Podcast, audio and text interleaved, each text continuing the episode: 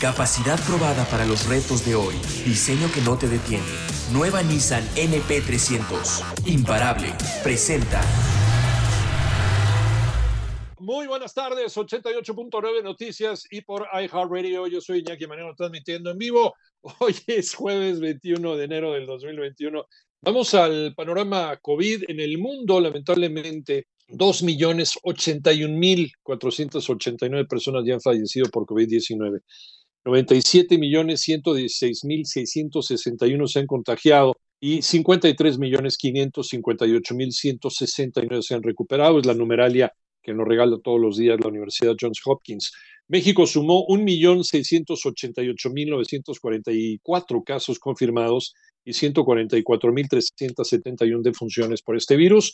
Y Ciudad de México acumuló 424.666 casos confirmados y 25.798 decesos. Recomiendan, recomiendan a la población, a la población asegurada, si es que estás asegurado, revisar tus pólizas de gastos médicos para verificar que el seguro, esto es bien importante y esto, la verdad, sí, yo no lo había considerado, pues tiene toda la razón del mundo, que el seguro cubra el tanque de oxígeno en caso de requerirlo. Porque a lo, ya lo habíamos comentado hace tiempo, hace ya varios meses. Eh, pregúntale para que estés tranquilo a tu aseguradora, a ver si está asegurado contra pandemia.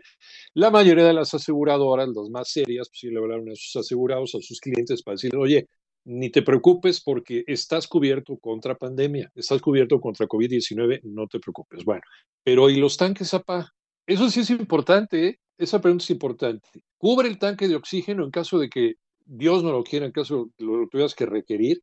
O a lo mejor ya después de que pasaste la enfermedad hay gente que queda tocada de los pulmones y tiene que estar una temporada utilizando el oxígeno.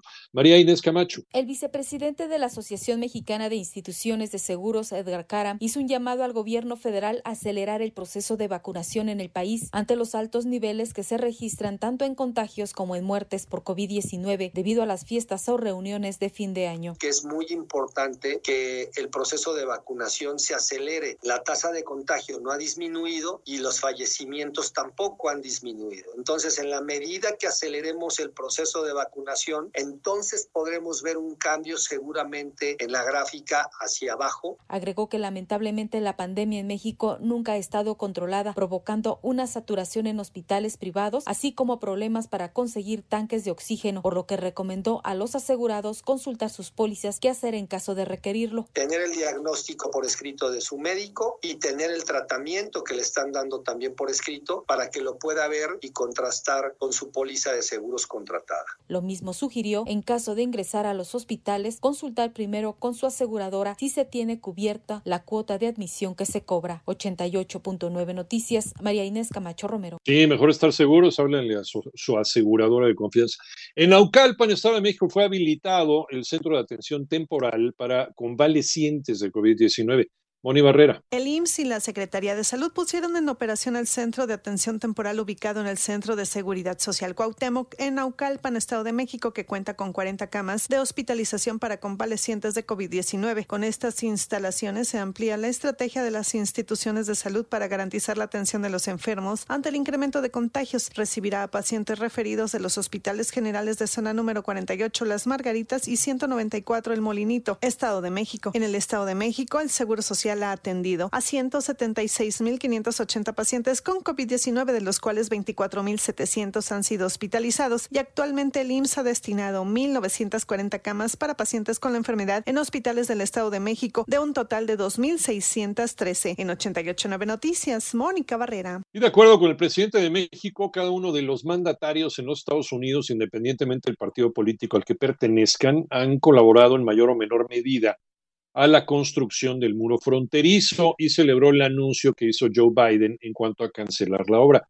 De acuerdo aquí con el presidente de México, sí, tanto republicanos como demócratas han tenido que ver con la construcción del muro. Es más, ya lo hemos comentado también varias veces, nos ha ido mejor con presidentes republicanos que con presidentes demócratas en el asunto de la migración. Es más, eh, estuvimos a punto de llegar a un eh, muy buen acuerdo migratorio con Vicente Fox y, George eh, Walker Bush, pero se vino encima el, 2001 Se vino encima el 2001 y todas las consecuencias de ese 2001 que fue el eh, estarle buscando tres pies al gato, estar buscando armas químicas que nunca encontraron en Irak, luego la invasión, etcétera, etcétera. Ya saben todo lo que se desencadenó. Entonces, eso fue lo que distrajo al gobierno de los Estados Unidos de llegar a un acuerdo migratorio con México, pero estuvimos a nada de llegar a ese acuerdo migratorio. Pero sí, empezó con, eh, me parece con Bill Clinton, demócrata. Después George Walker Bush fue el republicano, el último republicano, presidente republicano vivo en los Estados Unidos. Después vino Barack Obama, también demócrata, que fue pues el que más eh, migrantes ha expulsado en la historia reciente. En fin, ¿no? Y ahora este presidente, no, que este señor se volvió loco. Este quería sí ya ponerle un muro a todo, incluso sobre el río Bravo, casi casi, ¿no? Que tiene también algunas aristas eh, importantes a nivel ecológico. Bueno, iba a ser terrible, iba a ser una catástrofe a nivel ecológico poner ese número. Pero bueno, Toño Morales. Celebra el presidente de México que Joe Biden decidiera cancelar la construcción del muro fronterizo. Eso es lo que hicieron cada uno. 100 Clinton, 781 kilómetros Bush, 222 Obama, 386 Trump. Entonces, el que diga el presidente Biden que ya no se construye el muro, quiere decir que en estos cuatro años, cero. Y yo lo celebro. De esa manera, el presidente de México presentó una tabla en la que se detalla qué cantidad de kilómetros en cuanto al muro fronterizo han construido cada uno de los mandatarios previos a la llegada de Joe Biden. Esto considerando desde la administración de Bill Clinton e independientemente de a qué partido político pertenecen. Para 88.9 Noticias, José Antonio Morales Díaz. El titular de la Secretaría de Cultura, o la titular más bien Alejandra Frausto, instruyó que se dé puntual seguimiento a las peticiones de demandas y dudas que formulan los trabajadores de ese sector. Armando Arteaga. La secretaria de Cultura Alejandra Frausto y 17 de los sindicatos del sector central y de los organismos desconcentrados sostuvieron una reunión virtual donde se acordó avanzar en temas que ocupan a las y los trabajadores, como son revisión de las condiciones laborales, presupuesto, reconstrucción, atención al patrimonio, entre otros. De las relaciones laborales de los institutos y, los de, los distintos sindicatos con los que estamos hoy aquí reunidos eh, para la elaboración revisión, actualización y en su caso autorización dependiendo del grado de avance que se tiene en cada uno de los compromisos establecidos en las condiciones generales de trabajo. En la sesión, la titular de la dependencia instruyó a que el diálogo se mantenga abierto, escuchando y tomando en cuenta todas las voces y en la segunda semana de febrero se presente un informe de los avances. Para 88.9 Noticias, información que sirve Armando Arteaga. El deseo, el deseo de Plácido Domingo era cantar en vivo por su cumpleaños número 80 que celebra hoy, cantar en la ópera de Viena, pero pues debido a la contingencia, ya sabemos, las, eh, las realidades son otras. Lalo González. Plácido Domingo llega a los 80 años de edad en medio de una pandemia que le impedirá algunos festejos que tenía planeados. Además, las acusaciones hechas hace un par de años por violencia sexual en su contra aún pesan en la memoria de una parte del público. El plan original diseñado hace ya varios años lo colocaban hoy sobre el escenario del Teatro Real de Madrid en su tierra natal. Se trataba de una gran función final para despedir su carrera. Tal velada no tendrá lugar este 21 de enero. Aún así el tenor, barítono y director de orquesta no se quedará en su casa ya que sigue en pie su presentación de Nabucco de Verdi en la Ópera de Viena. Aquella es anunciada como la gran despedida de Plácido Domingo del máximo escenario de Austria. El artista llega a las ocho décadas con salud a pesar de que el año pasado fue afectado por el COVID-19 y sí lo que más le ha dañado en los últimos años son las acusaciones de diferentes mujeres que lo señalaron por violencia sexual. Él se ha defendido aunque su imagen quedó opacada. Para 889 Noticias, Lalo González. Este fin de semana el programa de Fundación Asir vamos a platicar de las suculentas. Las suculentas son, son plantas, y son muy suculentas. La palabra suculento viene de, sucum, que quiere decir jugo, o sea, parece que son muy jugosas. Bueno, suculentas, ¿y dónde se encuentran las suculentas? Son plantas, la mayoría de ellas son plantas desérticas, semidesérticas, se pueden encontrar en buena parte de nuestro territorio nacional, pero ojo, muchas de estas plantas están en peligro de extinción, así que mucho cuidado a la hora de comprar este tipo de plantas en el mercado, los mercados libres, ¿no? por ejemplo, el mercado de plantas de tu localidad, porque a lo mejor te están vendiendo una planta que es muy difícil ya de recuperar de nuestro ecosistema. Hay una alternativa, y está bien padre, es el Centro de Adopción de Plantas Mexicanas en Peligro de Extinción del Jardín Botánico del Instituto de Biología de la UNAM. Vamos a platicar con la bióloga Linda Balcázar, ella es coordinadora general de este centro de adopción, Por si quieres adoptar una planta, no solamente una suculenta, la que tú quieras, te la, te la dan, pero con eh, la promesa que la cuides y te dicen cómo cuidarla. Y tú tienes que estarles diciendo, oye, mi suculenta va a todo dar. O sea, tú adoptas una suculenta. Está bien padre este proyecto, de verdad. Y México, ya lo sabemos, es un país con una diversidad impresionante de zonas arqueológicas y en esta ocasión vamos a platicar de una ciudad prehispánica en Chihuahua. Es patrimonio cultural de la humanidad y hasta cierto punto sigue siendo un misterio para la arqueología. Se trata de Paquimé, que significa casas grandes, pues por eso se llama casas grandes ahí en Chihuahua, ¿no? Bueno, sábado a las 12, domingo a las 10 en 88.9 Noticias, tu estación favorita de Grupo Asir y por iHeartRadio, transmitiendo lo más valioso de México. Es el programa de Fundación Asir. Te esperamos. ¿Qué pasa con el agua? ¿Qué pasa con estas, eh, estas cuentas sobre el agua y la gente y, qué planes tiene el gobierno de estar aumentando también el, la tarifa de agua en Ciudad de México dependiendo del gasto de agua que hagas. Y esto es importante porque esto a lo mejor puede hacer que algunas personas que utilizan la manguera a la menor provocación y que están echándole la manguera media hora o se ponen a platicar con la comadre, con la amiga, mientras están con la manguera duro y dale ahí en el pavimento, esperando que salgan flores del pavimento, y se están gastando litros y litros y litros y litros de agua potable, porque lo piensen dos veces, si es que te llega la, la tarifa un poco, un poco más alta. Eh, luego, eh, también sí, está bien, hay gente que sí tiene, tiene un jardincito o tiene un jardinzote y están contribuyendo a la lucha en contra del cambio climático, están contribuyendo también a que la Ciudad de México tenga un mejor ambiente. Entonces yo creo que habría que ver cada caso por separado, ¿no? Pero bueno. Nueva Nissan NP300 con un diseño exterior más alto y robusto y capacidad de carga de hasta 1.4 toneladas. Continuamos. 88.9 Noticias, yo soy Iñaki Manero. ¿Qué creen? Nissan nos acaba de traer su nueva Nissan NP300. Está padrísima. Acompáñenme a ver esta camioneta que es considerada como una de las mejores pick-up de la historia. Seis generaciones de eficiencia y capacidad probada. No, de verdad. De entrada tiene un diseño muy alto, muy robusto. A ver, a ver, acelérale tantito, por favor. No, qué maravilla. Escuchen ese motor. Vean nada más. Y así como lo oyen, tiene un rendimiento de combustible impecable. Y tiene nueva fascia. ¿verdad? Ahí está, miren. ¿Eh? Vamos a seguir viendo por acá y llegamos al área de carga. Está amplísima. Puede cargar hasta 1.4 toneladas. ¿Saben lo mucho que les va a ayudar a transportar cosas para su negocio? Además de la elegancia, la versatilidad. Tiene un asistente de ascenso de pendientes, así que no importa lo que le pongas enfrente. La nueva Nissan NP300 es imparable. Conócela en tu distribuidor Nissan o entrando a nissan.com.mx. Yo soy Iñaki Manero, estás en 88.9 Noticias. Seguimos.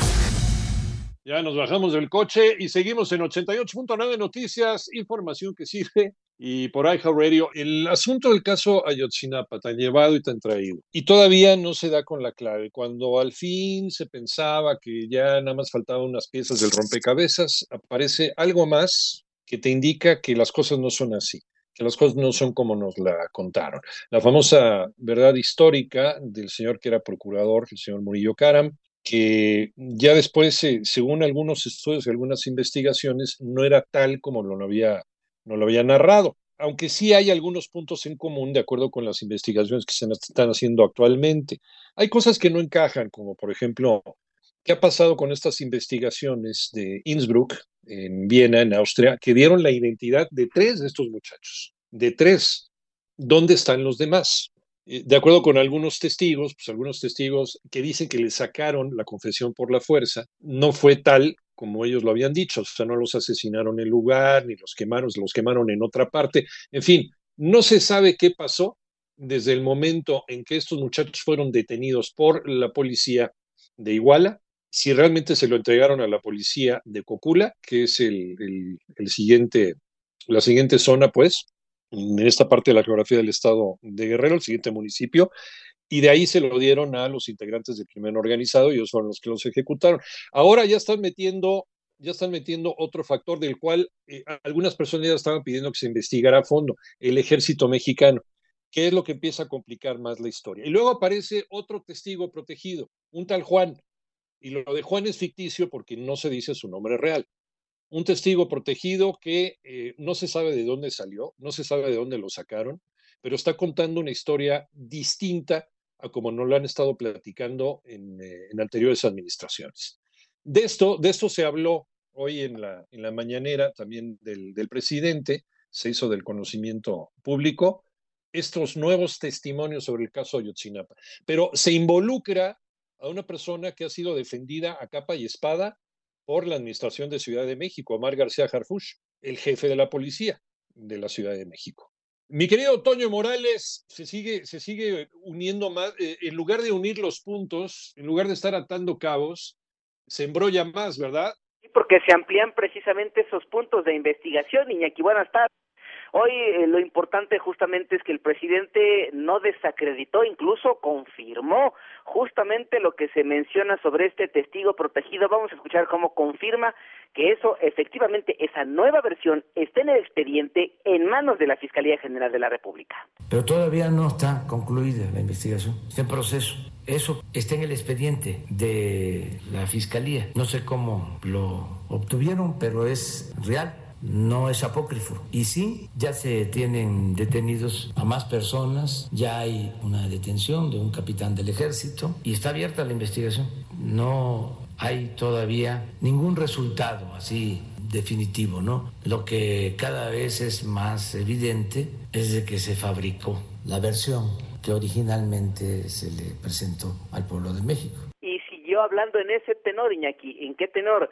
De la famosa verdad histórica, ¿no? De la cual se ha platicado ya mucho y dónde estará el, eh, señor Jesús Murillo Carame en este momento, y habla el presidente sobre eso, y después vamos a escuchar cuando se le pregunta si se tiene o no que investigar a Omar García Harfush, ¿Qué es lo que responde el presidente? Primero vamos a escuchar cómo, en qué términos se refiere a esa verdad histórica. Todo indica de que no obedece a lo que sucedió, que no es real, que hay otras versiones y eso es lo que se está investigando. Se le está dando garantías a los que están detenidos. Aquí aprovecho también para que ellos este, lo tomen en cuenta, de que todo el que nos ayude informando va a tener consideración. Ahí está entonces lo que eh, dice el presidente y se le pregunta, oiga, pero se está involucrando a Omar García Harfush Sí, es que en ese tiempo, Iñaki, cuando se llevaron, cuando se registraron los hechos en Iguala sobre los estudiantes, pues él era parte de la Policía Federal y además tenía encargado el estado de Guerrero. Entonces hoy veremos, señor presidente, ¿se tiene o no que investigar a Omar García Harfuch? Respuesta. Ahí ya se dice qué fue lo que sucedió, lo dice un testigo, pero no podemos decir esto fue lo que pasó, hasta no probar todo, porque no se trata de hacer otra faramaya, nada más para decir ya, se cerró el caso. Tendría que investigarse a estos personajes que son señalados. A todos, no, no, no, eso es muy claro. Nosotros no establecemos relaciones de complicidad con nadie. ¿Qué tan válida es la declaración de un delincuente? Sea testigo protegido o no. Ahí tenemos el caso Lozoya. Eh, sí, pues el testigo de oro, ¿no? Le llamó el presidente de la República, del cual ya no se supo absolutamente nada, no sabemos en dónde está Lozoya. Primero el gran testigo de oro y cuando empezó a abrir la boca y empezaron a salir videos por otro lado, inculpando a un hermano del presidente de la República, ya se nos olvidó el testigo de oro, el testigo protegido de oro. ¿Qué dice Omar García Harfush, hoy secretario de Seguridad Ciudadana de la Ciudad de México? Y dice, hace unas horas lo subió en su cuenta de Twitter.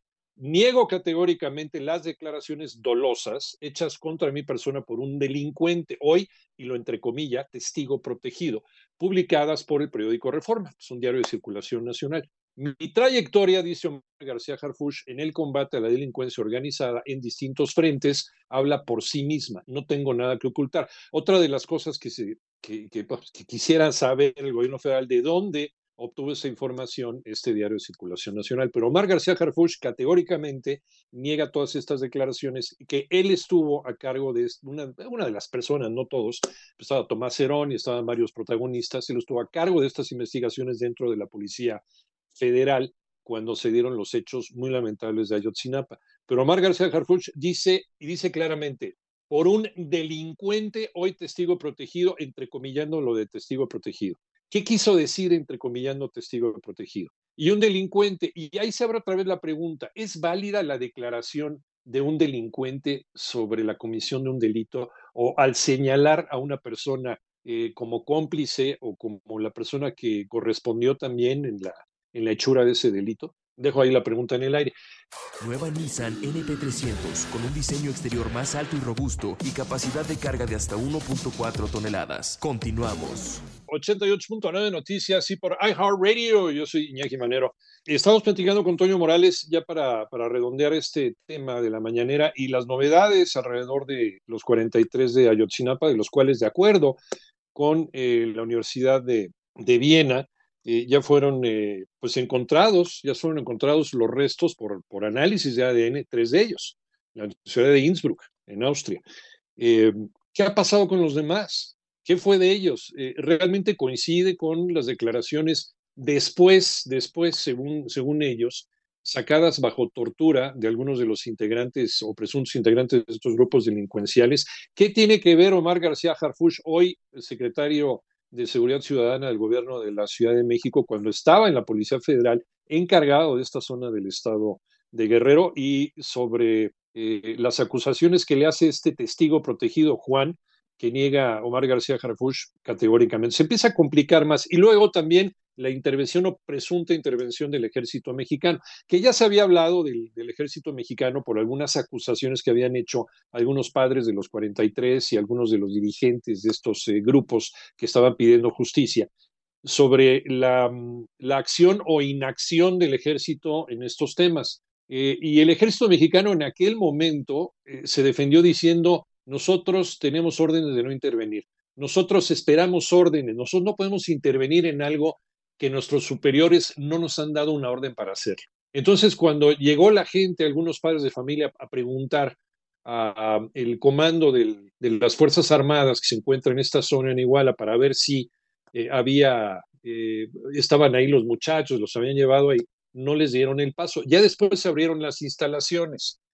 Desde luego no se encontró absolutamente nada, se hizo una revisión, es más, grupos de derechos humanos otra vez, otra vez se está queriendo involucrar al ejército mexicano en este tema y se complica más la historia de los 43 de Ayotzinapa. Sí, nos dieron una verdad histórica, pero como siempre hemos dicho desde hace varios años, nunca nos dieron la verdad jurídica. Esa verdad jurídica que todavía seguimos esperando. Eh, eh, redondeamos el tema, mi querido Toño. Sí, solamente como comentabas para decir qué es lo que sigue, seguir bien, esperar, en todo caso, esperar, Iñaki, a ver qué decisión eh, adopta la Fiscalía General de la República en este caso en particular, porque ellos, porque ellos eh, tendrán la responsabilidad de decidir si investigan o no a Omar García Harfush, solamente para redondear quién es Omar García Harfush, ex integrante de la Policía Federal Preventiva, ex director de la Policía de Investigación de la Fiscalía de la Ciudad de México, actualmente jefe de la Policía de la Ciudad de México, una trayectoria ya larga en ese sentido, pero que ah, incluso ha sido atacado por la delincuencia organizada, lo recordamos ahí en Paseo de la Reforma, él es Omar García Harfush, que en este momento está en el ojo del huracán, muy temprano daba a conocer este tuit y ahora esperar a ver cuál es la decisión. Y si me permite solamente el comentario, pues en todo caso saber cómo se eh, adquirió, cómo se consiguió esa información. Mira, en investigaciones periodísticas, Iñaki, la verdad es que uno tiene el derecho de decir esta eh, forma de conseguir la información me la reservo por protección incluso de aquellos que colaboraron para obtener datos que por cierto son fidedignos. Con eso cierro mi comentario y gracias Iñaki. En periodismo no se revelan las fuentes, se tiene la libertad y se tiene el derecho de, de reservar tus fuentes, a pesar que te las eh, que el gobierno le encantaría saber de dónde lo sacó el periódico Reforma. Y Omar García Harfush, que sufrió efectivamente ese atentado en el verano pasado, a dos cuadras de nuestra casa de Grupo Así, nosotros estábamos transmitiendo el programa y se escuchó la balacera terrible, en donde pierde la vida, por cierto, una persona civil, una, civil que no tenía nada que ver en el, asunto y que iba nada más a, trabajar. Eh, Omar García Harfush en aquel entonces eh, le echó la culpa de este atentado a eh, el cártel Jalisco Nueva Generación. Para la gente que me está preguntando si eh, es el mismo cártel al cual culpó Omar García Harfuch, no. Este, este cártel, Guerreros Unidos, están peleados con los rojos y están con los ardillos, y son como cuatro o cinco cárteles de la droga que actúan en esta parte de la montaña de Guerrero, pero no, no es el mismo cártel al cual Omar García Harfuch culpó por eh, este atentado fallido, afortunadamente, eh, sobre su vida el verano pasado. Ahí está entonces la aclaración. Muchas gracias a Toño Morales y seguro, seguro van a salir, eh, no solamente va a salir más, más tela de este, de este tema, sino seguramente van a seguir saliendo chispas, porque si sigue hablando este testigo, vamos a ver a quién más involucra. Ahora, otra vez dejo la pregunta en la mesa. Si se, como dice Omar García Harfush, se le debe hacer caso a las declaraciones de un delincuente, que muchas veces los delincuentes cuando los interrogas y cuando les ofreces, ¿no? A lo mejor menos tiempo en el penal o reducir su sentencia, pues son capaces de decir cualquier cosa, ¿eh? Son capaces de decir que, pues que su abuelita mató a Kennedy. Entonces, sí, sí, bueno, no siempre la declaración de un presunto eh, delincuente para salvar el pellejo, pues va a ser eh, libre de, falsedad. Entonces, ahí vamos a dejar eso en la mesa. Vámonos con la información. El panorama COVID, pese a los incrementos de contagios, de funciones y hospitalizaciones en el estado registrados durante el primer mes de 2021, San Luis Potosí continuará en semáforo naranja. Esto informa el secretario de Salud del Estado, Miguel Ángel Lutzo Steiner. Trabajadores de funerarias del Valle de México se manifestaron frente a las oficinas del Instituto de Salud del Estado de México en Toluca para demandar la expedición de certificados de defunción debido a que la escasez de los documentos les impide brindar servicio a deudos de fallecidos por COVID-19, así como de otros padecimientos. Y la farmacéutica Eli Lilly afirma que los residentes y personal que recibieron su fármaco contra COVID-19 tuvieron hasta un 57% de probabilidad de no contraer el virus. La Asociación Nacional de Tiendas de Autoservicio y Departamentales, la ANTAD, solicitó a la jefa de gobierno de Ciudad de México, Claudia Sheinbaum, y al gobernador del Estado de México, Alfredo del Mazo, reconsiderar la reapertura controlada de este tipo de establecimientos con horarios extendidos a partir del próximo 22 de enero. La asociación advirtió que las condiciones económicas del sector son críticas y podrían no revertirse. Esto implicaría que miles de colaboradores se queden sin empleo y por consecuencia que se afecte el sustento de sus familias. También consideraron que su petición no es irresponsable, señalan que las tiendas departamentales han demostrado ser capaces de operar eficazmente bajo los estándares nacionales e internacionales instaurados para el sector durante la contingencia sanitaria, ya que durante esta apertura se establecieron mecanismos para garantizar espacios seguros. También destacaron que en todo momento se realizaron actividades en espacios con accesos estrictamente controlados, sanitizados continuamente y con brigadas de vigilancia en entradas, salidas y al interior de las tiendas. Durante el mes de diciembre se registró una disminución de la población económicamente activa en México. María Inés Camacho. Durante diciembre la tasa de desocupación fue de 3.8% y de 4.4% en noviembre, lo que representó una disminución de 426 mil personas de la población económicamente activa, al pasar de 55.4 millones a 54.9 millones. Es de mencionar que de los 12 millones de personas que salieron de la población económicamente activa en abril, la recuperación se mantiene alrededor en 9.5 millones para diciembre. Así lo dio a conocer el INEGI, quien al presentar los resultados de la encuesta nacional de ocupación y empleo, quien reveló que el 3.8% de desempleo es la tasa más alta en cinco años para un mismo mes, en donde 2.1 millones de personas no tenían una fuente de ingresos. De esta forma y acorde con la evolución de la pandemia en el país y la reactivación de los negocios y empresas en actividades económicas, en diciembre del año pasado, en comparación con el mes previo, se observa que la población ocupada se situó en 52.8 millones, en tanto que la ocupación informal ascendió a 29.5 millones, mientras que la tasa de subocupación cerró 2020 en su nivel más alto desde el 2005, al ubicarse en 14.2%. El número de personas en esta situación es de 7.5 millones para 88.9 noticias. María Inés Camacho Romero. Y la alcaldía Magdalena Contreras aquí en Ciudad de México puso en marcha el programa Contreras te abriga Ante las bajas temperaturas de los últimos días, la alcaldía Magdalena Contreras puso en marcha el programa Contreras Te Abriga para entregar kits contra el frío en las zonas altas de la demarcación, consideradas también las más vulnerables. La alcaldesa Patricia Ortiz indicó que la entrega podría llegar a 5.000 kits, que consisten en chamarras y cobijas. La distribución de los kits para el frío comenzó en la zona de la Carbonera, El Ocotal, Tierra Unida, Ermitaño, Tierra Colorada, La Magdalena y Ampliación Lomas. Ortiz Couturier detalló que junto con la entrega de las chamarras y cobijas, se da otro kit de salud que lleva cubrebocas y en total serán entregados 20.000 de esos paquetes. También se ofrece asesoría para que en caso de presentar malestares respiratorios acudan a los kioscos de salud donde se brinda servicio médico gratuito. Para 88.9 Noticias, Joana Flores. Vámonos a los deportes. Rodrigo Herrera. Gracias, Iñaki. Los deportes. Como medida de prevención, la Liga MX anunció la reprogramación del partido de la fecha 3 entre el América y Juárez. Se iba a jugar este sábado a las 9 de la noche en el Estadio Azteca y cambia para el martes 3 de febrero a la misma hora y en el mismo inmueble. Y por los brotes de coronavirus que hubo en Rayados de Monterrey, hubo una reunión emergente con los directores deportivos de todos los equipos. El presidente de la liga, Miquel Arriola, señaló que se reducirá de 15 a 10 días el periodo de las pruebas PCR y también la liga pondrá a disposición a los clubes 5.250 pruebas de antígeno para reforzar el control sanitario y no se suspenderá el torneo. En América se habla de que son tres los casos positivos tras el brote que hubo con los Rayados de Monterrey en el partido que disputaron el fin de semana.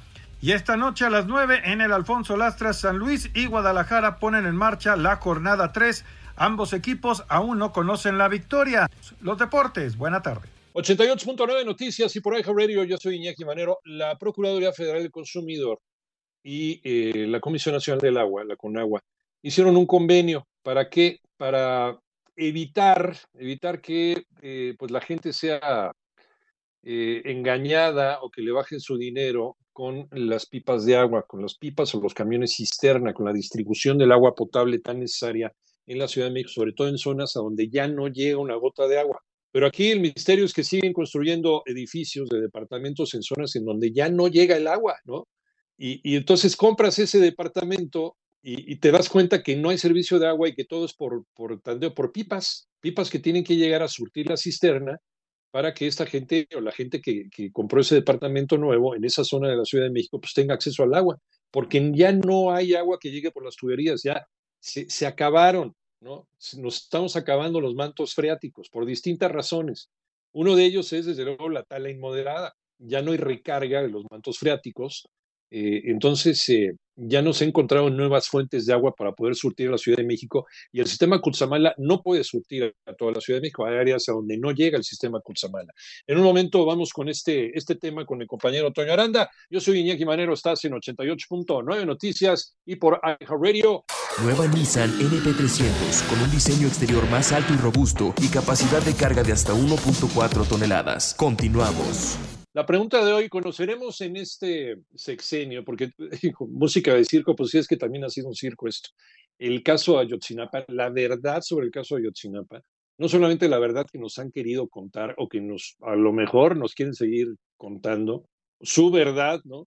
Como dijera la célebre, o, la, o la verdad jurídica, lo que fue, lo que pasó, esa pieza del rompecabezas que siempre faltó, ¿Qué pasó y a quién le entregaron estos muchachos eh, los policías de, Iguala? Eh, ¿A quién se los dieron? ¿A la policía de Cocula? ¿Directamente a los narcotraficantes? ¿O se los dieron a los al ejército como, como están saliendo estas nuevas versiones y de acuerdo con algunas sospechas que había ya desde aquel entonces, desde aquel 2014?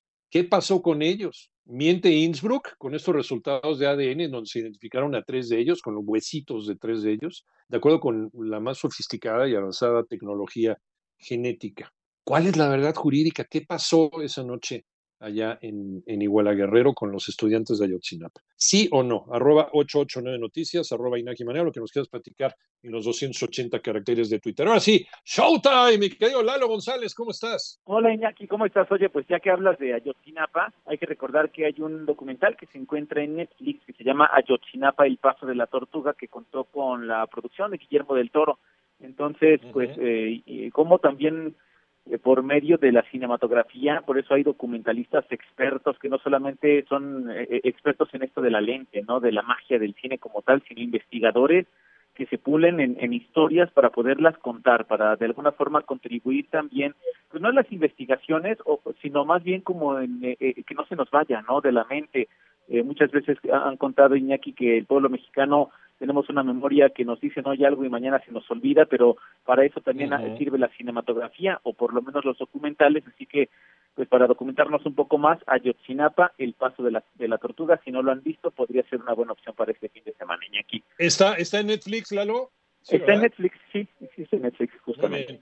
Muy bien, buena opción también. ¿Qué, ¿Qué, pasa, mi querido Lalo? ¿Qué más? Pues mira, Iñaki, yo te tengo que preguntar, dime por el amor de Dios que ya viste los primeros dos episodios de WandaVision. Ya, ya los vi. Ya me los eché el otro día, el, viernes pasado, me parece.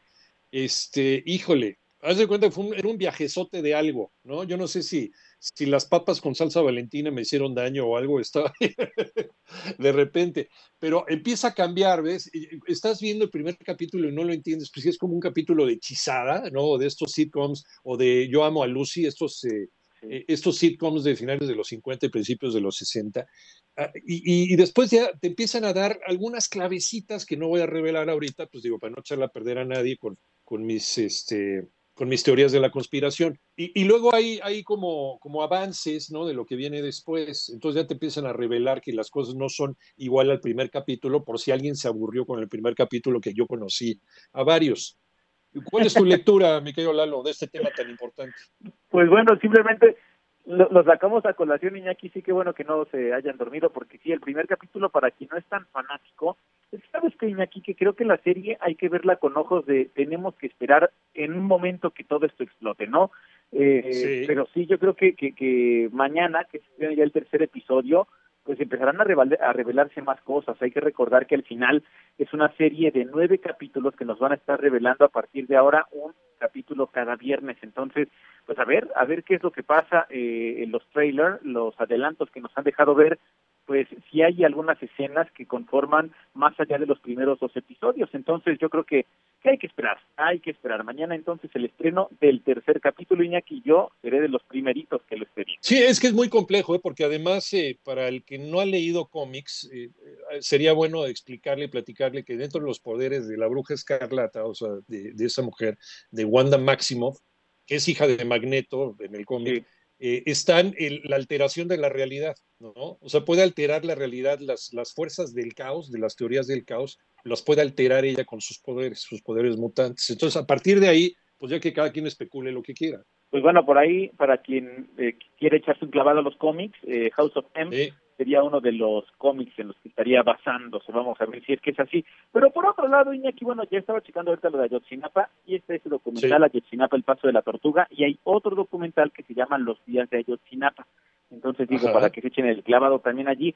Por otro lado, Iñaki, también en esa plataforma en Netflix se estrena Madre Solo Hay Dos, una producción con Lupita Paleta y Paulina Goto. Tuvimos la oportunidad de platicar con ellas, que interpretan a Mariana y Ana, dos mujeres que por azares del destino dan a luz el mismo día en el mismo hospital y les intercambian los bebés. Eso que podría ser una tragedia, pues bueno, lo retomaron acá para contar una historia con toques de drama, de comedia, sobre cómo la maternidad, pues cada quien la ejerce como Dios le da a entender. El personaje de Ludwig es una mujer ejecutiva que tiene ya una familia más grande, dos hijos, esposo, y el personaje de Paulina Goto es una madre pues soltera, tiene allí su novio, tiene otra, otra relación amorosa por allí, pero justo como son diferentes visiones sobre ejercer la maternidad. Nueve episodios que también ya llegaron, entonces para verlos, si quieren ver algo mexicano, madre, solo hay dos. Eh, también está esta película que se llama Huachicolero, esta está en otra plataforma, en, Prime, por si eh, la quieren checar, como alrededor también de este problema tan complejo, Iñaki, que conocemos desde hace un par de años o más, cuatro años quizá, esto del huachicol, pues se pueden tejer también historias. Es una película, Huachicolero se llama así, que se fue a festivalear a diferentes certámenes, así que se los encargo también. El arte del espionaje, que está en Netflix, una serie documental sobre pues cómo nos puede sorprender más allá de la ficción, Iñaki. Sí hay, sí hay espías, por supuesto, y allí hay ocho episodios que te van a contar muy bien eso del arte del espionaje. Así que, como verás, tenemos mucho que ver para este fin de semana. Oye, por cierto, eh, me está gustando mucho esta serie francesa de Lupin. ¿eh? Lupin, me está gustando. Oye, 70 millones, 70 millones de suscriptores que ya la vieron, se convirtió en, una de las producciones más exitosas. Sí, la verdad, me está gustando, está muy bien la historia, muy bien contada, muy bien ambientada. Hay que, hay que checarla, denle una vuelta por ahí. Gracias, mi querido Lalo, un abrazo. Un abrazo, Iñaki, que estés muy bien. Igualmente, Lalo González, seguimos en 88.9 Noticias y por iHeartRadio. Yo soy Iñaki Manero, continuamos contigo. Nueva Nissan NP300 con un diseño exterior más alto y robusto y capacidad de carga de hasta 1.4 toneladas. Continuamos. Muy buenas tardes, 88.9 Noticias y por iHeartRadio. Yo soy Iñaki Manero, transmitiendo en vivo. Hoy es jueves 21 de enero del 2021. Oye, eh, la pregunta de esta tarde, veremos en este sexenio, veremos en esta administración eh, la verdad, la verdad tanto histórica como jurídica del caso Ayotzinapa. Lo vamos a conocer. Realmente en este sexenio se va a, a revelar todo este misterio que comenzó en el 2014. Sabremos qué pasó con estos muchachos y dónde están, ya por, por, lo menos para darle paz a los padres, a los hermanos, a los amigos de estos muchachos. Ya sabemos qué pasó con tres de ellos, de acuerdo con los resultados de la Universidad de Innsbruck, en Austria. Por, eh, y esto no se ha hablado eh, últimamente, pero vamos a contradecir también los resultados de Innsbruck. Es parte de las falacias del pasado hay mucho todavía que revelar y hay mucho que explicar todavía con las investigaciones que están haciendo en este momento, que fue una de las promesas de la actual administración, tanto de campaña como ya en la administración. El, darle certeza, certidumbre, no solamente a los padres de estos muchachos, sino a todo el pueblo de México, qué pasó en esa noche allá en Iguala y después en Cocula, y a dónde fueron a dar estos muchachos, qué pasó con ellos, viven, mueren, si murieron, en dónde están sus restos, ¿Qué hicieron con ellos? ¿Qué pasó? ¿Quién estuvo involucrado? ¿Qué autoridades? La corrupción de qué autoridades estuvo involucrada en este hecho. Fue José Luis Abarca, el que era entonces presidente municipal de Iguala, y su esposa fueron responsables y, otros funcionarios públicos más. ¿Qué labor tuvo la policía de Iguala, la policía de Cocula, en connivencia con qué grupos delincuenciales? El ejército mexicano tuvo efectivamente algo que ver, algo que se ha estado negando desde la pasada administración? ¿Sabremos alguna vez la verdad de lo que sucedió allá en Iguala? Sí, no, arroba 889 noticias, arroba Inaki Manero, lo que nos queda platicar en los 280 caracteres de Twitter. Vámonos con el panorama COVID. Estados Unidos continúa siendo el país más afectado por COVID-19 en el mundo. Actualmente suma 24.538.028 casos confirmados y 408.011 defunciones. Le sigue India con 10.610.883 casos confirmados y 152.869 víctimas mortales. Y el presidente de Argentina, Alberto Fernández, de 61 años, ya se vacunó con la dosis rusa Sputnik 5 contra COVID-19, parece que sin novedad. La Asociación Mexicana de Instituciones de Seguros, la AMIS, prevé que la pandemia de COVID-19 supere los costos de indemnización del sismo de 1985, algo que ya nos había adelantado el otro día María Inés Camacho. Adelante, María Inés. En el país cada vez más lugares se pintan de rojo al registrar en las últimas semanas un importante número de contagios y decesos por el COVID-19. Tan solo al 18 de enero, empresas aseguradoras reportan por concepto de gastos médicos 23.306 casos acumulados con un costo de los 411 mil pesos en promedio, mientras que en seguros de vida más de 40.150 personas han perdido la vida y el monto promedio de la indemnización es cercana a los 220 mil pesos. Lo anterior lo dio a conocer Edgar Cara, vicepresidente de la Asociación Mexicana de Instituciones de Seguros, quien lamentó que la pandemia siga avanzando como una de las catástrofes más caras para este sector y que hoy se ubica en el lugar número 6. Y ya estamos en los 924 millones de dólares y con las tendencias que estamos viendo, pues no se ve que esto vaya a cambiar o ya se estacione ahí. Va a cambiar, pero va a rebasar a la catástrofe que tuvimos los mexicanos en 1985 ya a nada. Yo creo que en unas cuantas semanas o mes ya estaremos rebasando esa, esa cifra de los 950 millones de dólares. 88.9 Noticias, María Inés Camacho Romero. El presidente de México insistió en vacunar a los maestros que dan clase en Campeche y recordó que se trata más o menos de 20 mil personas. Ahora, eh, otra vez insistimos, no porque lo diga el gobierno central, lo tiene que hacer el gobierno de Campeche, que es soberano. El gobierno de Campeche puede decir, estamos en muy semáforo verde según ustedes, pero nosotros no vemos condiciones para que los chavos eh, regresen a clase, no regresan a clase. Ahora, si quieren ir de la mano con el gobierno central, entonces sí, bueno, hacemos lo que el gobierno está sugiriendo, vacunamos a los maestros, sacamos a los niños. Pero todavía el gobierno de Campeche, todavía no, están, todavía lo están pensando lo están pensando. A ver, si hay que regresar a clases presenciales, de acuerdo, en algún momento, porque esto puede significar un atraso, como es un atraso para toda la República Mexicana, no es lo mismo recibir clases a distancia que presenciales por diversos factores, pero no hay condiciones de salud. Y si el gobierno del Estado en su soberanía dice no hay condiciones, no regresan a clase. Eh, vamos con Toño Morales. Avanza la posibilidad de vacunar a maestros de Campeche. Se habló de 20 mil este, trabajadores de la educación, todos los que tienen que ver con la educación. Y se está este, también revisando el censo. No es para regresar a clases a partir de eh, la próxima semana. Faltaría la segunda eh, dosis. Y es que una de las cosas que se analizan, de acuerdo con el presidente de México, es en qué momento se aplicaría la segunda dosis a los maestros y trabajadores docentes que sean susceptibles de vacunarse en los próximos días. Cabe mencionar que el mandatario tiene también información de que Campeche podría regresar a semáforo epidemiológico amarillo. No obstante, no se cancela la posibilidad de vacunar a los maestros. Para 88.9 Noticias, José Antonio Morales Díaz. Que lleva meses Campeche en el semáforo epidemiológico verde, pero si regresan al amarillo, se, se complicarían más las cosas.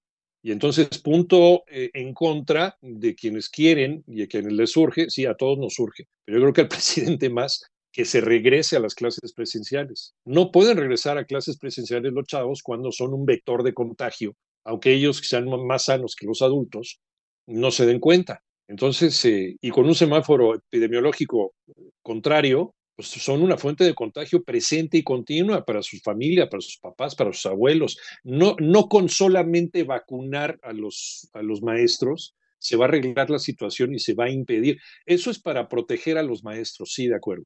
Pero las demás personas, ¿qué? Porque los niños no los vas a amarrar, ¿no? No los vas a llevar a la escuela y terminando la escuela los congelas, los metes en su casa y hasta el otro día los descongelas y los vas a llevar a la escuela. Los niños son activos. Imagínense el contagiadero. Ahí lo pongo en la mesa también. La organización World Vision advierte que eliminar la Secretaría Ejecutiva del Sistema Nacional de Protección de Niñas, Niños y Adolescentes, la CIPINA, sería darle la espalda a la niñez mexicana. Manolo Hernández. La actual administración no debe dejar de lado la protección de los menores ni eliminar aquellos organismos que se dedican a velar por ellos, como es el caso del sistema de protección de niñas, niños y adolescentes, alertó World Vision. Miguel Ángel Laporta, director nacional del organismo, detalló que durante el confinamiento se incrementó la violencia en los hogares, cambió la forma de educación y marcó aún más las diferencias, por lo que es el peor momento para darle la espalda a la infancia, toda vez que el CIPINA se ha encargado de impulsar políticas públicas en favor de la niñez. Si hoy le mermamos importancia o limitamos la capacidad de acción del CIPINA, pues no vamos a poder estar moviendo la agenda desde la parte de la política pública, que es desde donde realmente se pueden dar los cambios sistémicos en el país. En este sentido, señaló que es necesario fortalecer las instituciones para erradicar las desigualdades y las diferentes condiciones de vulnerabilidad a las que se enfrentan niños, niñas y adolescentes. En 88.9 Noticias, Manuel Hernández. Desmienten que el Metro de Ciudad de México carezca de recursos para su mantenimiento. Yona Flores. A pesar de que el presupuesto del metro se redujo 2.500 millones de pesos de 2018 al presente año, es falso que carezca de recursos para mantenimiento. No importa lo que se diga, el mantenimiento del metro se está dando, es falso que no se está dando y se está dando más y se está dando mejor. Florencia Serranía, directora del metro, explicó que de los 15.652 millones de pesos de presupuesto para 2020, 3.119 millones fueron para materiales, suministros y refacciones, mientras que en 2018 los recursos apenas alcanzaron 1.951 millones de pesos. Gracias al aumento para mantenimiento en los últimos dos años, Serranía Soto aseguró que de 2018 a 2020 se lograron reducir las averías un 28%, los retrasos disminuyeron 47%, los tiempos de espera en estaciones bajaron 55% y la fiabilidad de los trenes aumentó 29%. Para 88.9 Noticias, Joana Flores. Bueno, todo eso está muy bien. Hay que preguntarle al usuario si realmente están viendo todos esos logros maravillosos que nos está comunicando Florencia Serranía por segunda ocasión directora del Metro de Ciudad de México. Sí, una cosa es eh, lo que te dice el discurso oficial y otra cosa es lo que tienen que ver y padecer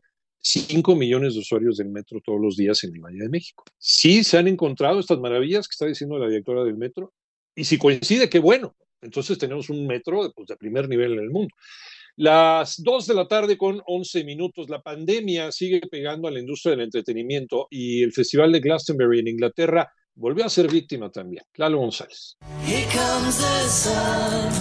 Cuando el año pasado los organizadores del Festival de Glastonbury se vieron en la necesidad de cancelar el evento por culpa de la pandemia de COVID-19, tenían la esperanza de que en este 2021 la situación mejorara y pudieran ofrecer al público todos los conciertos planeados. Sin embargo, el panorama no ha mejorado tanto en el Reino Unido, por lo cual, por segundo año consecutivo, Glastonbury queda cancelado. A través de un comunicado en Twitter, los organizadores explicaron que pese a los esfuerzos realizados para mover cielo, mar y tierra, ha quedado claro claro que simplemente no se podrá celebrar este año el festival que tradicionalmente es en junio. Se contemplaba la participación de Paul McCartney, Taylor Swift y Kendrick Lamar. Una parte del público ya había comprado accesos para el festival desde octubre del 2019. El año pasado les dijeron que sus boletos servirían para el 2021. Sin embargo, ahora se hizo el anuncio de que el depósito de 50 libras, si así lo desean, podría servir para la edición 2022. Para 889 Noticias, Lalo González.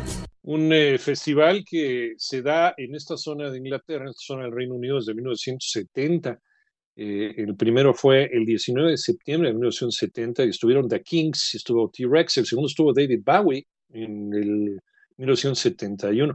Los fueron hasta 78 donde no hubo festival. Y así, así con bueno, la aparición de varios de los grandes, desde R.E.M., desde Oasis, Elvis Costello, The Cure, con The Bunnymen, dependiendo de cada época que me estés platicando, pero uno de los festivales más importantes, no solamente de música, sino también de cultura en general, como eh, pues se intentó hacer Woodstock, se intentó revivir Woodstock en años pasados y no se pudo porque la gente no se portó muy bien. Por ahí está el Festival de Glastonbury que desgraciadamente no se podrá dar tampoco eh, por la pandemia en este verano. Vamos a empezar platicando con eh, mi compañero Toño Aranda sobre este monitoreo que está haciendo la Profeco sobre las pipas de agua para evitar abusos, abusos que se dan todos los días con las pipas de agua. Eh, empezamos contigo, Toño, y ahorita le seguimos. ¿Cómo estás? Buenas tardes. Iñaki, muy buenas tardes. Precisamente la Procuraduría Federal del Consumidor, Profeco y la Comisión Nacional del Agua firmaron un convenio el día de ayer para intercambiar información y publicarla respecto a los precios del servicio de distribución de agua potable por medio de pipas o camiones cisterna. Durante la firma del documento, que fue de manera virtual, la directora general de la Conagua, Blanca Jiménez Cisneros, indicó que buscan orientar a los consumidores sobre los costos del agua para evitar, con información oportuna, abusos en contra de ellos.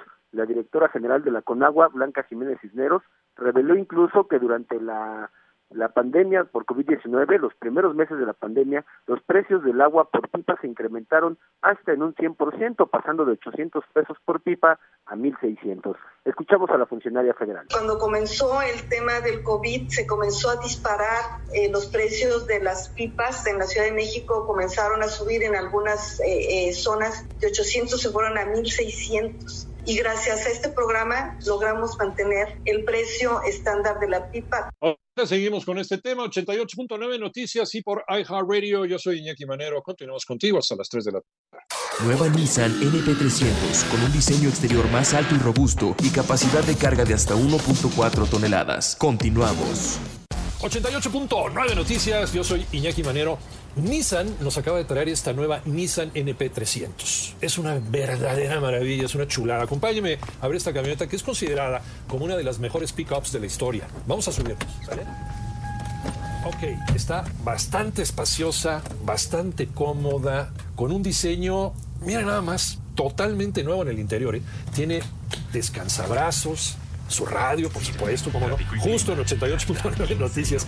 Esta nueva camioneta, además de excelente diseño, tiene muy buen gusto. Bueno, también tiene tomacorrientes de 12 voltios, controles de audio al volante, aire acondicionado y para los amantes de la tecnología tiene un monitor avanzado de asistencia con Bluetooth. Para el más exigente, todo esto con su capacidad de carga de hasta 1.4 toneladas, asistente de ascenso en pendientes y otras mejoras hacen que la nueva Nissan NP300 sea imparable. No importa lo que le pongas enfrente. Conócela en tu distribuidor Nissan o entra a nissan.com.mx. No quiero ni bajarme de esta Nissan NP300. Yo soy Iñaki Manero. Estás en 88.9 Noticias. Información que sirve. Veremos en esta administración cómo se resuelve el caso Ayotzinapa, sí o no. Arroba 889 Noticias, Inaki Manero, que nos quieras platicar en los 280 caracteres de Twitter. Vamos a regresar con eh, Toño eh, Aranda y este monitor que está haciendo la Procuraduría Federal del Consumidor para evitar abusos en eh, las pipas de agua.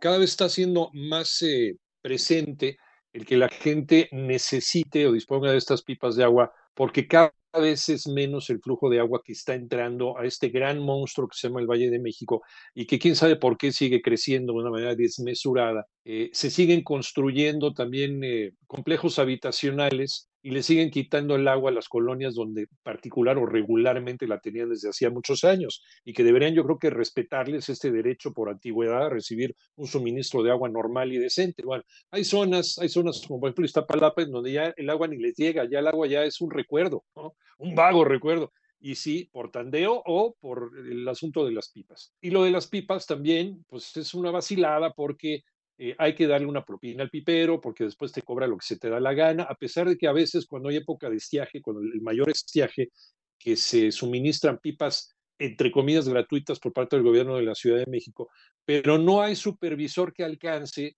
para estar detrás de estas pipas y evitar los abusos. ¿Qué está haciendo la Procuraduría Federal del Consumidor? Seguimos contigo, Toño. Y aquí precisamente durante esta firma de convenio entre la Profeco y la Conagua, pues el titular de la Profeco, Francisco Chesil Padilla, señaló que hay sectores de la población que se abastecen por medio de pipas ante la falta de infraestructura en su región, por lo que es importante mantener precios adecuados para que la gente adquiera las pipas de agua a un precio pues que sea costeable para la gente. Escuchamos al titular de la Profeco, Francisco Sheffield. Y hay todavía importantes sectores de la población que no están conectados a redes de sistema de agua potable y que son las pipas el medio por el cual reciben este vital líquido. Por eso este trabajo eh, en equipo que ha ayudado a empoderar a los consumidores con esta información de las pipas de agua.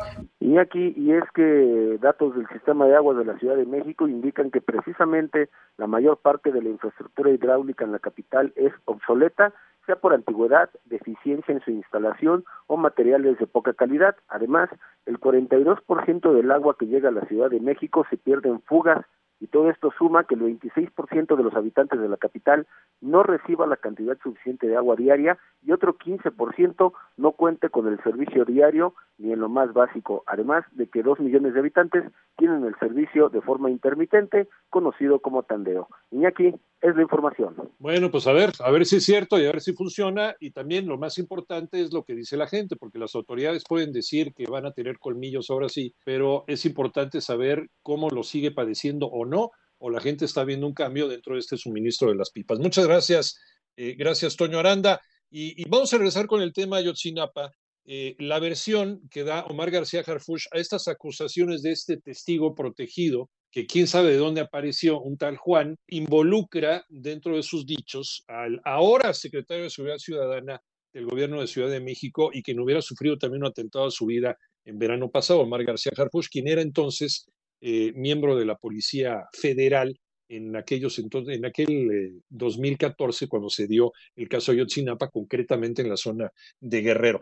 ¿Cuál es la versión de Omar García Harfush y qué se desprende de todo esto? ¿Qué se sabe de ese lado de la historia? Manolo Hernández, hola Manolo, buenas tardes. Qué buena tarde para ti, para todo el auditorio, como bien lo señalas, el secretario de Seguridad Ciudadana de la Ciudad de México, Mar García Harfuch, negó los señalamientos realizados por un testigo protegido relacionado con el caso Ayotzinapa, quien aseguró que el cártel Guerreros Unidos, que es el que opera principalmente en la zona de Guerrero y en la zona limítrofe con el estado de Morelos, le entregaba al menos 200 mil dólares mensuales para dejarlos operar. Y es que en 2014 fue cuando Mar García Harfuch se desempeñó como coordinador de Seguridad Regional de la Policía Federal en Guerrero. A través de su cuenta de Twitter, el jefe de la Policía Capitalina señaló que estas acusaciones se realizan con dolo por un delincuente. Dijo que su trabajo en diversas instituciones en contra de la delincuencia organizada hablan por él, por lo que no tiene absolutamente nada que ocultar. Cabe señalar que este testigo protegido eh, y sus declaraciones han hecho que se eh, giren diversas órdenes de aprehensión, sobre todo contra militares que a su decir habrían estado relacionados con eh, la desaparición de los 43 normalistas. Eh, también habría señalado a miembros del el gabinete del gobernador de esa entidad en ese entonces, Ángel Aguirre, así como el secretario de Seguridad eh, Pública y el procurador local, que según a su decir, pues también estarían trabajando con Guerreros Unidos. Iñaki. Sería interesante también conocer a detalle la versión de Omar García Carfuch, lo que él vio y lo que él supo cuando estaba en la Policía Federal en aquel 2014.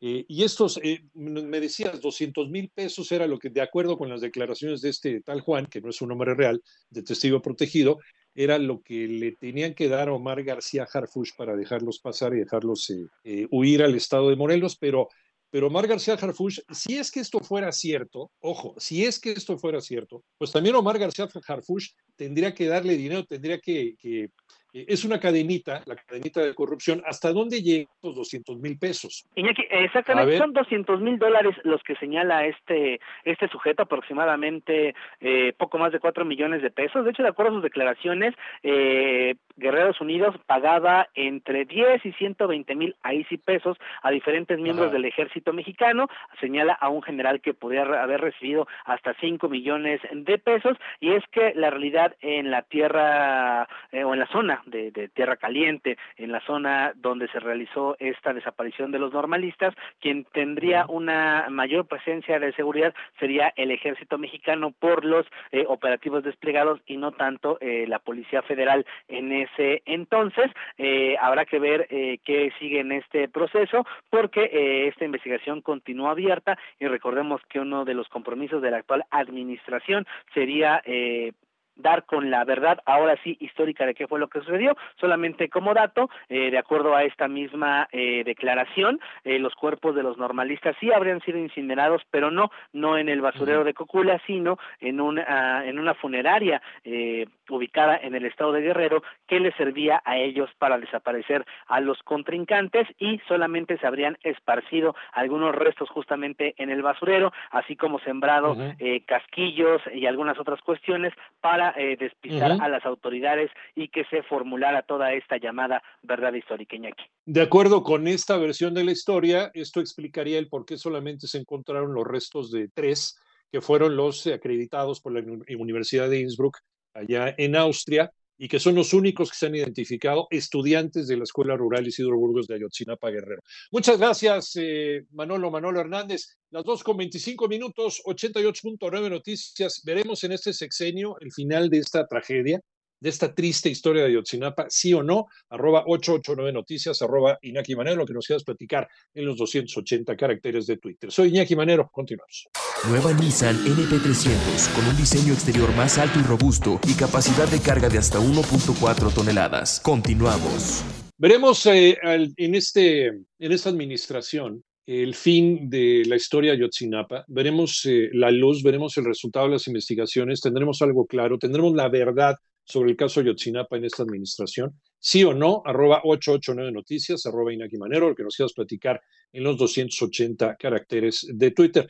Algunas eh, reacciones a nuestra encuesta, nos dice Desi, evidentemente no, así como siempre se va de todo, se responde con otras preguntas otros temas, y si saca el tema de Ayotzinapa es para evadir otro tema y así se la llevan. Gusto en escucharlos. Gracias, Desi. Eh, Mario Santiago dice, never forever. José Ernesto Díez Barroso, en cada sexenio existen fallas o errores que debido al impacto político social no salen a la luz pública. Ayotzinapa involucra a muchos actores políticos en funciones actualmente. Sí, ¿hasta dónde llega el embarradero? ¿A cuántos llega el embarradero? ¿Por qué no se ha dicho la verdad jurídica ¿A quién tienen miedo de embarrar? Charlie Ramírez, honestamente siento que jamás se sabrá la verdad porque yo siempre digo, el que nada debe, nada teme. Pero como posiblemente está involucrado el gobierno anterior y actual, dice Charlie Ramírez, pues siempre se protegerá a los suyos. El 68 lleva años sin resolverse y si eso no se resuelve, pues menos esto. Eh, Sánchez Calderón 09 dice, Cienfuegos era la clave. Eh, pues, Cienfuegos está en su casa, ¿eh? tranquilo. Mónica, ni en este ni en ningún otro y menos porque al presidente municipal de aquel tiempo ni a su esposa nunca se le cuestionó. No, pues estuvieron en el bote, guardados en la cárcel. Claro que no se les llevó eh, en tiempo y forma un proceso. ¿eh? Al contrario, dice, los dejaron ir y recuerdo, se resguardaron con su familia en Iztapalapa. Ahí los agarraron precisamente Mónica en Iztapalapa. Álvaro Paz, lamentablemente no, y no es porque no deseemos que los papás sepan del paradero de sus hijos. Desgraciadamente es algo que jala votos y el día que lo resuelvan se acaba el negocio. Y no lo digo con sorna. Ya vimos que cuando no quieren resolver algo, asignan una comisión especial. Sí, si no quieres que algo se resuelva en este país, crea una comisión especial de investigación. ya. Sí, es que la mula no era arisca y así nos dice la historia. Bernardo Díaz, mm, eh, de acuerdo con Peña Nieto, para que el actual presidente llegara al poder es no tocar tema que involucra a su gobierno y Ayotzinapa es un machezote para Peña Nieto. Gabriela García, la verdad concreta, solo ellos la sabían. Lo que es seguro es que los jóvenes ya están muertos. Dudo que el ejército o el cártel que los secuestró los tenga con vida, como por qué o para qué. Así que eso de vivos los queremos no será, dice Gabriela García. Gracias. Julio César Salazar, la verdad es que solo intentan, como en otros sexenios, hacer como que hacen y nada. Así se las gastan ahorita. Y Patricia Vidal Reina dice, ni en ninguno. Recordemos los años 60. Vaya tema, lo veremos, lo veremos al final de este sexenio, en el 2024 veremos eh, la resolución de Ayotzinapa, que fue una promesa de campaña del actual gobierno. Vámonos con el panorama COVID. Debido a la pandemia, por segundo año consecutivo se pospone la Feria Nacional de San Marcos en el Merito Aguascalientes, informó el gobernador del estado, Martín Orozco Sandoval. Saludos a Aguascalientes que nos escuchan por iHeart Radio. Cuba prevé producir millones de dosis de su vacuna Soberana 02 para inmunizar gratuitamente a más de 11 millones de habitantes en la isla y exportarla a otros países. Y el Instituto Serum de la India, que es eh, pues la fábrica más grande de vacunas en el mundo, se incendió, registró un, incendio este jueves en sus instalaciones. Dice que no afectará este incendio los envíos de Shield, la vacuna de la Universidad Británica de Oxford, y AstraZeneca contra COVID-19. En este incendio eh, tenemos entendido que fallecieron cinco personas, digo, no fue, no fue algo menor pero dicen que el incendio no va a interrumpir la producción de vacunas. ¿Cómo cierra la bolsa de valores? ¿Cómo queda la cosa? ¿Cómo termina el baile de hoy? Hola María Inés Camacho y otras cositas más. Buenas tardes. ¿Cómo estás Iñaki? Muy buenas tardes. Buenas tardes también a tu auditorio. Pues mira Iñaki, la bolsa mexicana de valores opera en terreno negativo, pierde 0.68%, retrocede 291.86 puntos y se coloca en la barrera de las 44.830.91 unidades. El dólar se compró en los bancos en 19 pesos con un centavo y tuvo precio de venta al público en las ventanillas de 20 pesos con 8 centavos, hay un incremento de 8 centavos con respecto al cierre del día de ayer. El euro 23.25 a la compra, 24.34 a la venta 21 centavos más Iñaki con respecto al cierre previo. Y sí, Iñaki, mira, pues esta eh, llegada del demócrata Joe Biden a la presidencia de Estados Unidos ha generado reacciones positivas entre los empresarios y analistas del sector financiero, al grado de afirmar que la relación se tiene que proteger a toda costa de cuestiones políticas. En su momento, integrantes del Consejo Coordinador Empresarial, como el líder de la Coparmex, José Medina Mora y Casa, pues se ha pronunciado por renovar la relación con el vecino país del norte, ya que se vislumbra, Iñaki, un escenario prometedor siempre y cuando, ahí está el perito, desde México se tomen las decisiones correctas. Vamos a escuchar. Consideramos que México y los Estados Unidos son más que socios, países amigos, y así debe seguir siendo. Los desafíos son muchos y muy diversos. Sin embargo, con voluntad y a través del entendimiento mutuo será posible alcanzar los consensos necesarios para afianzar una relación bilateral cordial, propositiva y colaborativa. El escenario es prometedor si desde México se toman las decisiones correctas. En Coparmex creemos que es urgente iniciar un proceso para renovar los términos de la relación bilateral, que es la más intensa e institucionalizada del mundo. Y bueno, ahora vamos a escuchar al economista en jefe del grupo BBVA,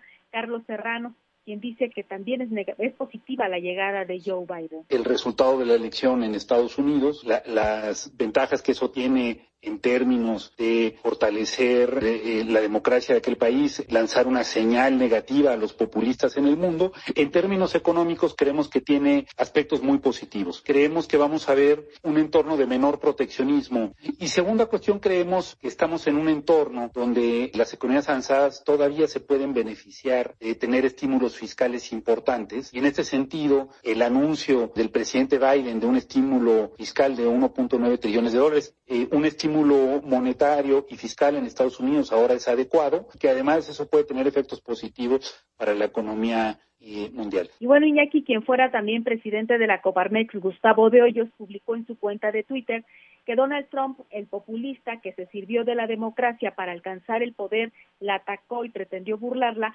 finalmente se ha ido. Enhorabuena para Estados Unidos y para el mundo. Queda la enseñanza para las naciones que tenemos la misma amenaza. Y aquí, aquí ya me voy con estas cifras que, de acuerdo con la Secretaría de Economía, en 2019 el intercambio comercial total de México con Estados Unidos marcó un nuevo máximo histórico, ascendiendo a 614 mil millones de dólares.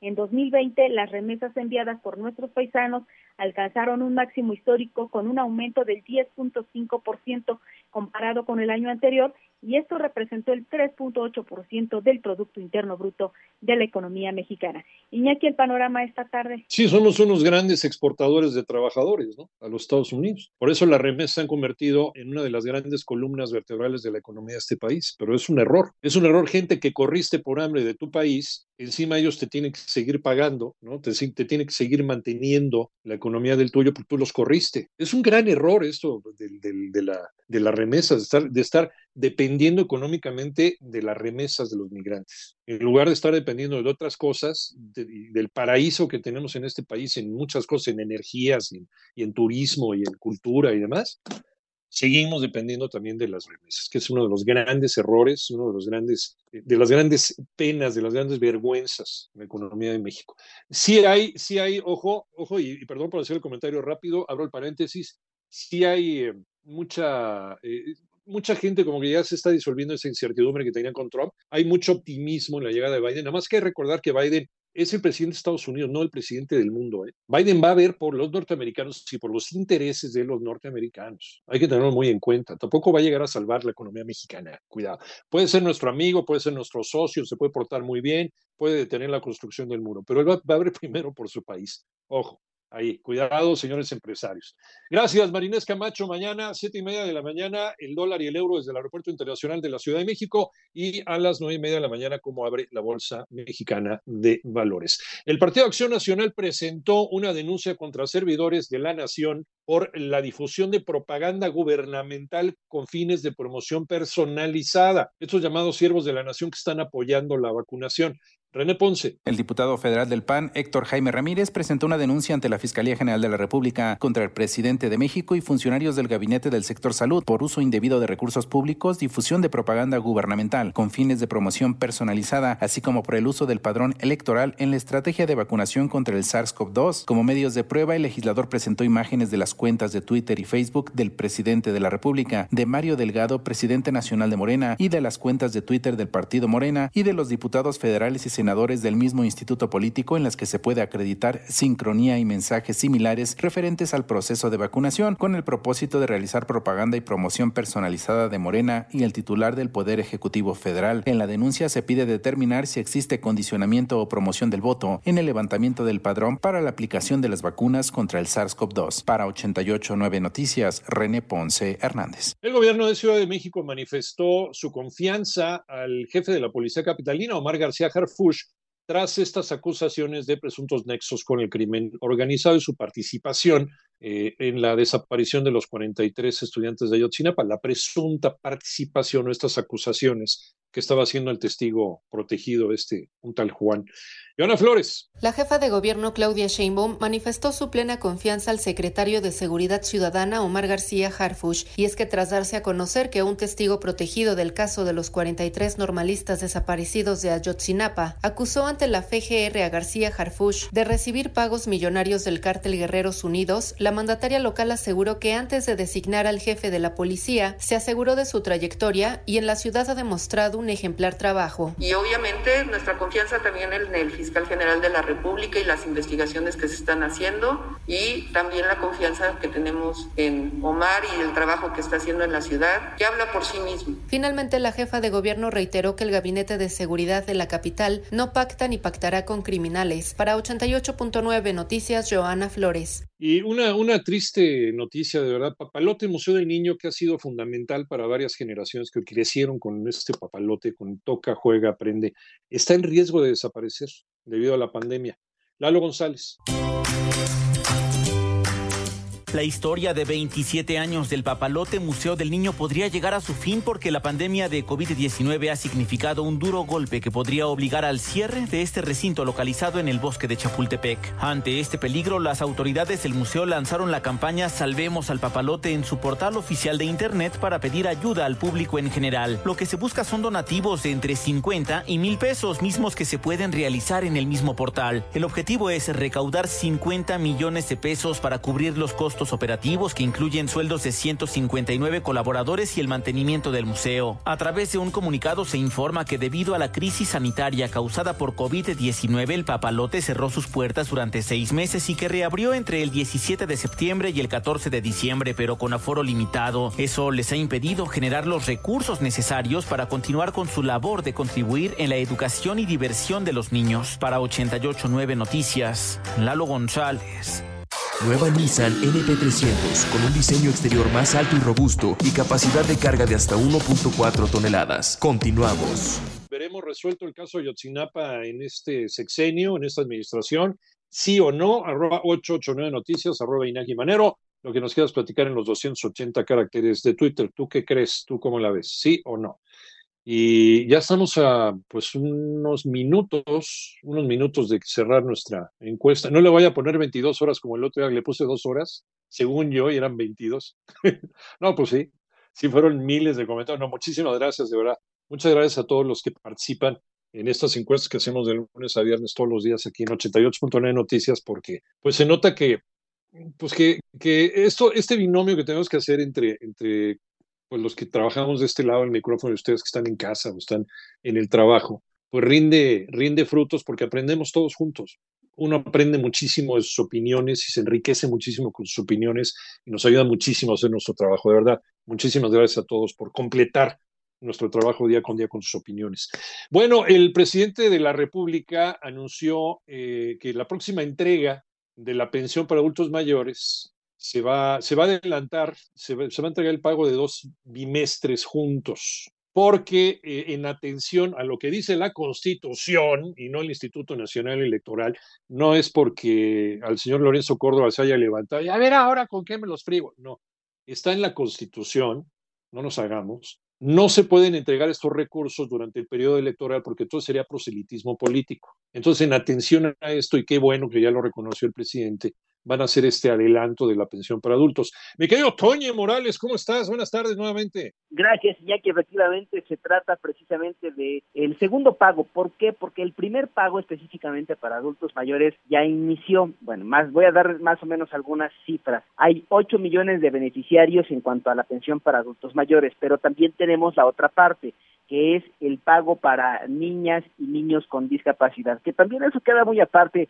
de las becas, no becas que se le entregan a los chavos aunque no estén estudiando, pero que están inscritos en escuela. Aquí, específicamente en este caso, es para adultos mayores y para los niños o niñas con discapacidad que también reciben el pago de una pensión. Vamos a escuchar qué dijo el presidente en ese sentido. Ya desde el día 15 ya tienen sus eh, recursos. No todos. De los 8 millones, como 5 millones ya tienen sus recursos. Los que reciben su apoyo a través del banco. Es un bimestre. Para el próximo sí se van a dar dos bimestres porque no se puede entregar recurso durante el periodo electoral. Niñas, niños con discapacidad ya este primer bimestre, la mitad, los que tienen tarjeta bancaria, ya están recibiendo. Ahí está entonces el planteamiento, Iñaki, amigos del auditorio. Voy a tratar de dejarlo lo más claro posible. Vamos por partes. Adultos mayores, pensión para adultos mayores.